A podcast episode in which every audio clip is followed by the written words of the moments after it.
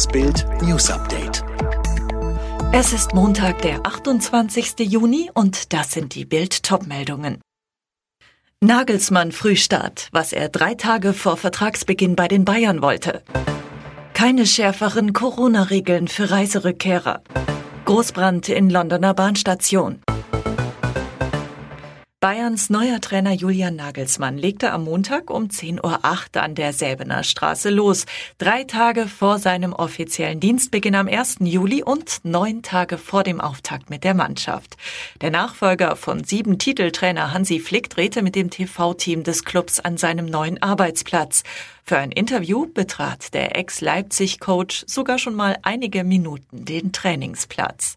Anschließend stand ein Rundgang über das ganze Trainingsgelände auf dem Programm.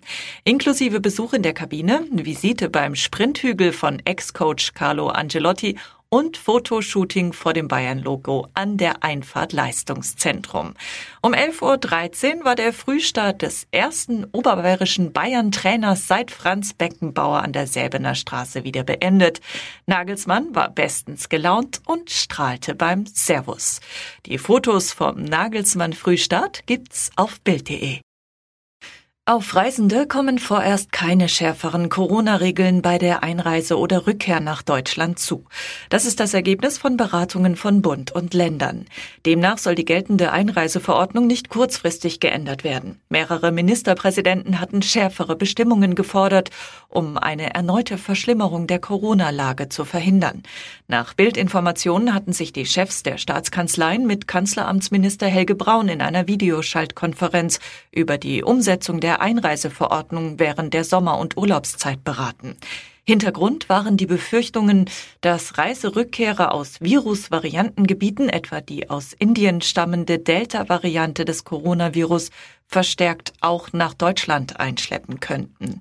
Der Bund hatte sich in der Konferenz offen für konkrete Vorschläge für eine verbesserte Einreiseverordnung gezeigt. Aber nur Mecklenburg-Vorpommern hat einen konkreten Vorschlag gemacht und kein anderes Land ist diesem Vorschlag gefolgt.